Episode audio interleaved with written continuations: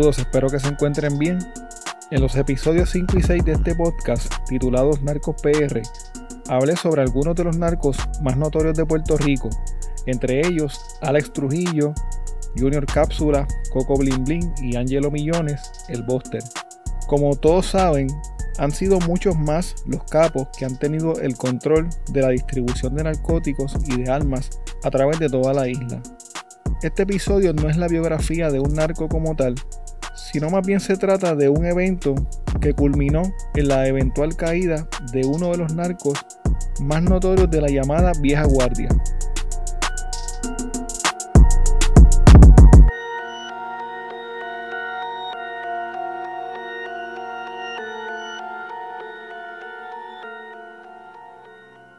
Edsel Torres Gómez, alias Negri, era uno de los capos más poderosos e influyentes de la región de Caguas, siendo su base de operaciones el residencial público Luis Gautier Benítez. En el 1994, Negri tenía problemas con un individuo llamado Ángel Luis Castro, quien era del pueblo de Gurabo. Se alega que Ángel Luis, junto con otras personas, cometieron un robo de entre 7 a 9 millones de dólares que se cree le pertenecían a Negri pero hay quienes dicen que parte del dinero le pertenecía a un comerciante del área de Patillas y algunos narcos de Colombia. El estilo de vida de Ángel Luis cambió drásticamente luego del robo. Se dice que se compró tres Corvettes o corbetas como le decimos por acá, un BMW, dos motoras, una casa, una finca, prendas y muchos otros lujos. Entre las prendas más notables que se compró Ángel Luis había una cadena de oro bien gorda con un pendiente de San Lázaro. Ángel Luis estaba dando la buena vida y acostumbraba a quedarse en lujosos hoteles los fines de semana con sus amistades. Debido al repentino y drástico cambio en su estilo de vida, algunas personas allegadas a Negri comenzaron a sospechar que él había sido responsable del robo del dinero por lo que comenzaron a planificar la venganza. A principios de marzo de 1994, Ángel Luis estaba en trámites de comprarle una casa a un hombre llamado Carlos Ortiz, quien vivía en Santa Isabel. El 13 de marzo de ese año, Ángel Luis fue con un amigo conocido como Coco del pueblo de Gurabo hasta la casa de Carlos Ortiz para cerrar el negocio y le compró la casa con dinero en efectivo. De ahí salieron en el famoso Mustang 5 litros color rojo de Ángel Luis hasta la casa de un abogado en Gurabo para completar el proceso de compraventa y del traspaso de las escrituras de la casa. Luego de completar los trámites llegaron hasta la casa de un amigo en el sector Villa Alegre de Gurabo. El auto estaba siendo conducido por Coco. Al estacionarse frente a la casa de su amigo, Ángel Luis se bajó y llamó a una vecina que le decían la nena y ella salió a saludarlo de su casa. En ese momento llegó un Toyota color blanco que se estacionó frente al carro de Ángel Luis e inmediatamente después llegó un Honda Prelude color rojo que se estacionó detrás del Mustang. Del Honda se bajó un sujeto que tenía puesta una careta de tela azul y una K-47 en las manos. El sujeto le gritó a Ángel Luis, ¡Cabrón, párate ahí! Y de inmediato se bajaron del Toyota otras dos personas enmascaradas que también andaban con rifles y otras armas. Ángel Luis comenzó a correr por la calle y el sujeto de la careta azul le disparó, haciendo que cayera al suelo. Acto seguido caminó hacia donde él estaba tirado y se quitó la careta diciéndole, Cabrón, coge tumbe para que veas quién yo soy. Los otros dos sujetos sacaron a la fuerza a los pasajeros del Mustang y los montaron en el Honda Prelude. Los sacaron literalmente alándolos por el pelo y dándoles golpes en la cabeza con sus armas mientras los amenazaban con matarlos. La nena estaba gritando y uno de los gatilleros le dijo que se callara la boca, que a ella no le iban a hacer nada. De ahí salieron en los dos autos y en el Mustang, ahora conducido por el hombre que había asesinado a Ángel Luis, quien dejó la careta azul tirada en el suelo cerca de su cuerpo.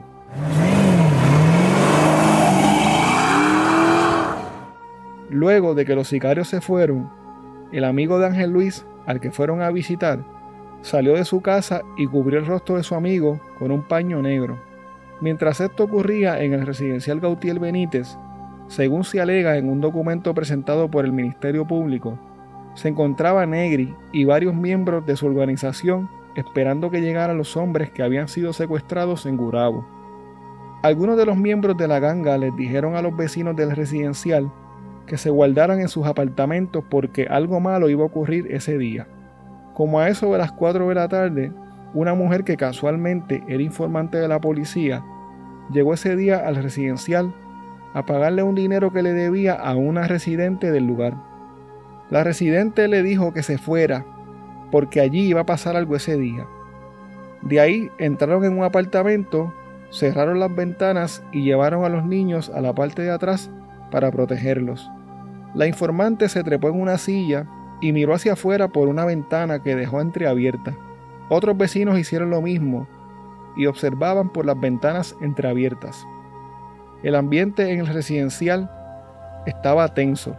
El estacionamiento de residencial tenía una cadena que uno de los miembros del grupo ponía y quitaba para controlar el paso. Al poco tiempo llegaron los tres autos. El joven que controlaba el paso removió la cadena para que pudieran entrar. Había más o menos unas 20 personas esperando en el estacionamiento, varios de ellos portando armas de fuego. Al estacionarse, bajaron a los tres hombres del prelud rojo. Según los testigos, a los secuestrados les dieron puños, patadas, le dieron con palos y hasta con las propias armas. Los hombres estaban desfigurados, tenían las caras ensangrentadas y casi no podían caminar. Ellos suplicaban y rogaban para que no los mataran y juraban que ellos no tenían nada que ver ni sabían lo que estaba pasando. Los sujetos le preguntaban a los hombres, ¿Dónde están los chavos, canto de cabrones? ¿Dónde están los chavos, los que vamos ahora mismo aquí? Luego trajeron un galón de gasolina Pusieron a los hombres en fila y los obligaron a beber gasolina con un embudo. Luego de hacerlos beber gasolina, algunos testigos dijeron que les arrancaron las uñas con un alicate. A eso de las 6 y 7 de la noche se llevaron a las víctimas del residencial. Más tarde esa misma noche, algunos residentes del barrio Cedro de Calley vieron a un Honda Prelude color rojo seguido por una pick negra y una hueva color crema subiendo por la carretera 738. Minutos más tarde, la pick negra y la boba crema bajaron por la misma carretera. Los miembros de la ganga regresaron al residencial Gautier Benítez y se reunieron en el estacionamiento. El sujeto que había asesinado a Ángel Luis Castro, al que le decían Prieto, le enseñaba a los demás una cadena grande de oro con una imagen de San Lázaro que le había arrancado del cuello. Un tiempo después la policía encontró los restos del Honda Prelude quemado el cual tenía tres cadáveres calcinados en su interior. Los cuerpos fueron llevados hasta el Instituto de Ciencias Forenses para ser examinados. La doctora María Conte Miller, quien actualmente es la directora del Instituto de Ciencias Forenses, realizó las autopsias de los tres hombres. La primera víctima fue identificada como Edison Marrero, quien era vecino de Ángel Luis Castro. Su cuerpo estaba completamente calcinado, incluyendo sus órganos internos con excepción de sus pulmones. La doctora identificó múltiples fracturas en su cabeza y encontró varios proyectiles de armas de fuego. La segunda víctima fue identificada como José Manuel Álamo, alias Coco. Su muerte fue a causa de varias heridas de bala en la cabeza. Su cuerpo también estaba severamente quemado, pero no tanto como el de Edison Marrero. Coco era amigo de Ángel Luis Castro y se dedicaba a lavar autos. La tercera víctima fue identificada como Carlos Ortiz Feliciano, el hombre que le vendió la casa a Ángel Luis Castro. Él murió a causa de un severo trauma cráneo cerebral. Según la autopsia, los huesos de su cráneo estaban totalmente destruidos. Su cuerpo y especialmente sus extremidades también estaban severamente calcinadas. Por último, la doctora Conte realizó la autopsia de Ángel Luis Castro, quien murió a causa de nueve impactos de bala. Algunas de las víctimas fueron identificadas por sus familiares y otras tuvieron que ser identificadas utilizando sus récords dentales. En el funeral de Ángel Luis Castro se recibió una corona anónima que decía Recuerdos de 5 litros. Los empleados de la funeraria procedieron a removerla, pero los familiares les dijeron que la dejaran y la colocaron sobre su féretro. Uno de los relatos más interesantes con relación a este caso fue el de una persona a quien voy a llamar el colombiano. Este hombre habló con las autoridades a cambio de obtener una inmunidad parcial por unos delitos que había cometido y por los que estaba preso en la cárcel federal. Él testificó sobre lo que conocía acerca de los eventos que ocurrieron en el 1994, ya que según él dijo hacía negocios con Prieto, uno de los lugartenientes de Negri, quien presuntamente había matado a Ángel Luis Castro.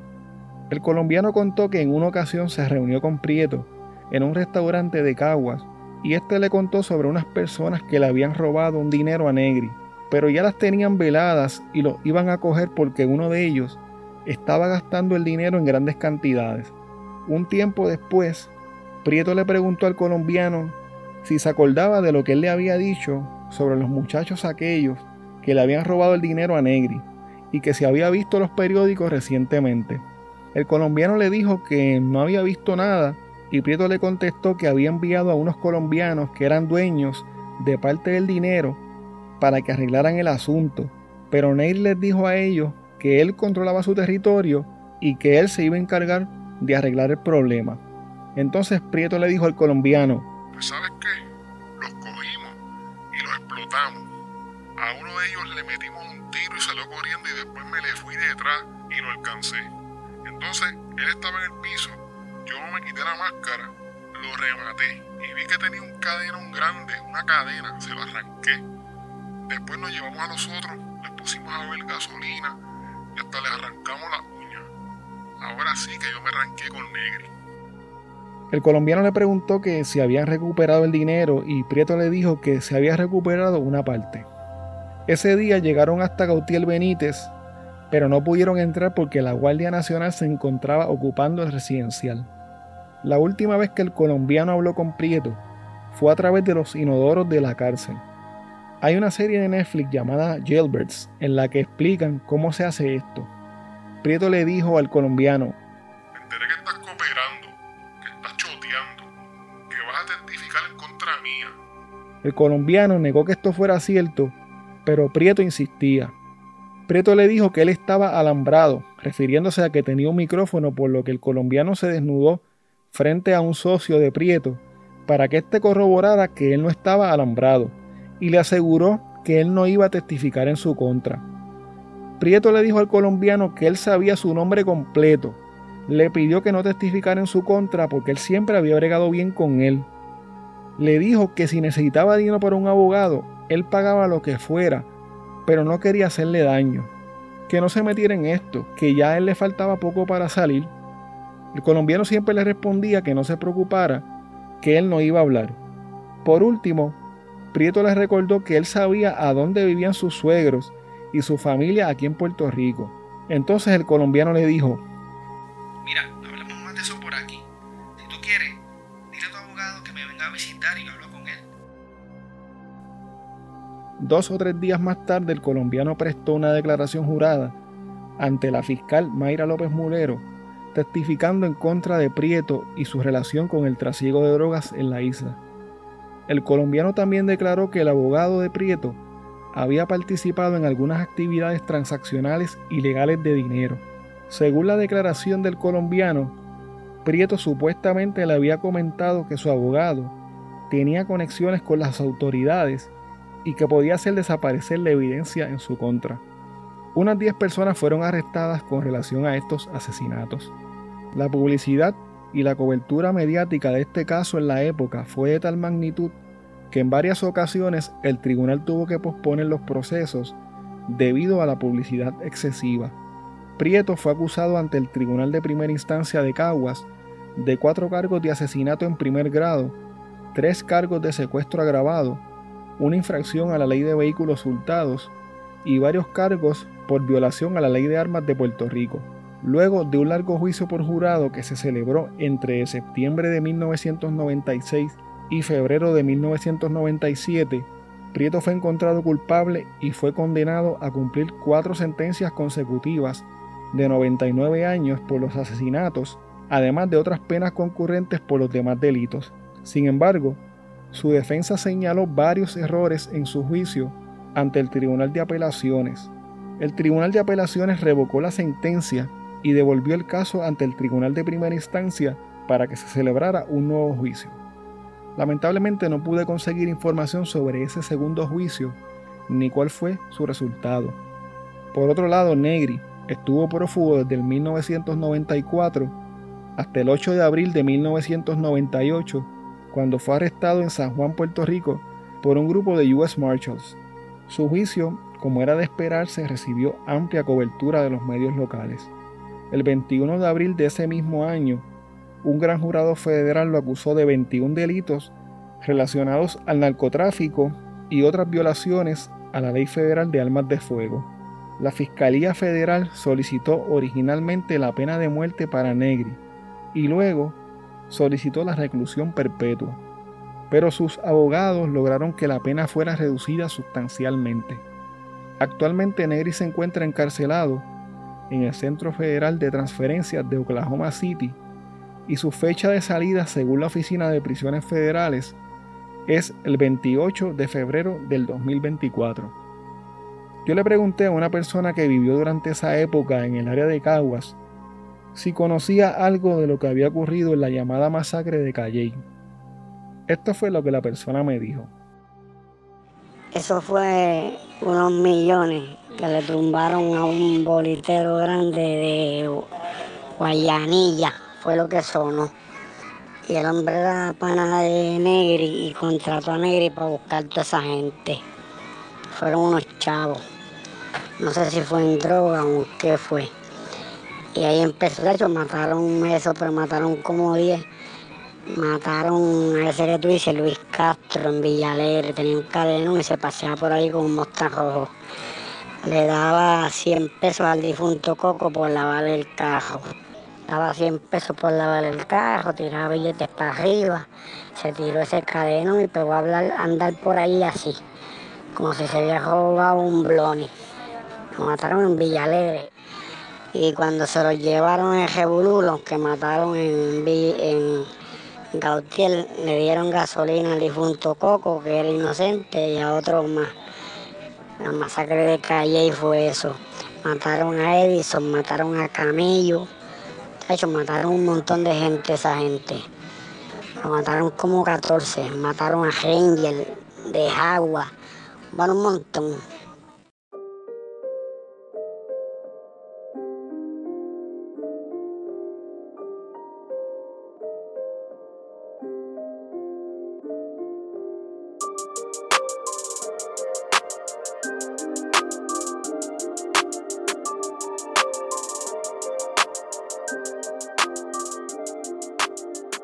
Bueno, hasta aquí el episodio de hoy. Recuerda que puedes contactarnos a través de crimepodpr.com. Síguenos en Facebook, Instagram y Twitter como CrimePodPR, en donde estaremos subiendo contenido relacionado a los temas con los que vamos a estar trabajando y sobre noticias de casos criminales principalmente. Recuerda también suscribirte a este podcast en tu aplicación favorita para podcast y compartirlo con las personas que conoces. También puedes apoyarnos a través de patreon.com diagonal crimepodpr en donde vas a tener acceso al contenido que utilizamos para poder hacer las investigaciones, como por ejemplo documentos, enlaces, fotos adicionales a las que subimos a las redes, videos, análisis de los casos, entre otras cosas que vamos a estar añadiendo poco a poco. Muchas gracias y hasta la próxima semana.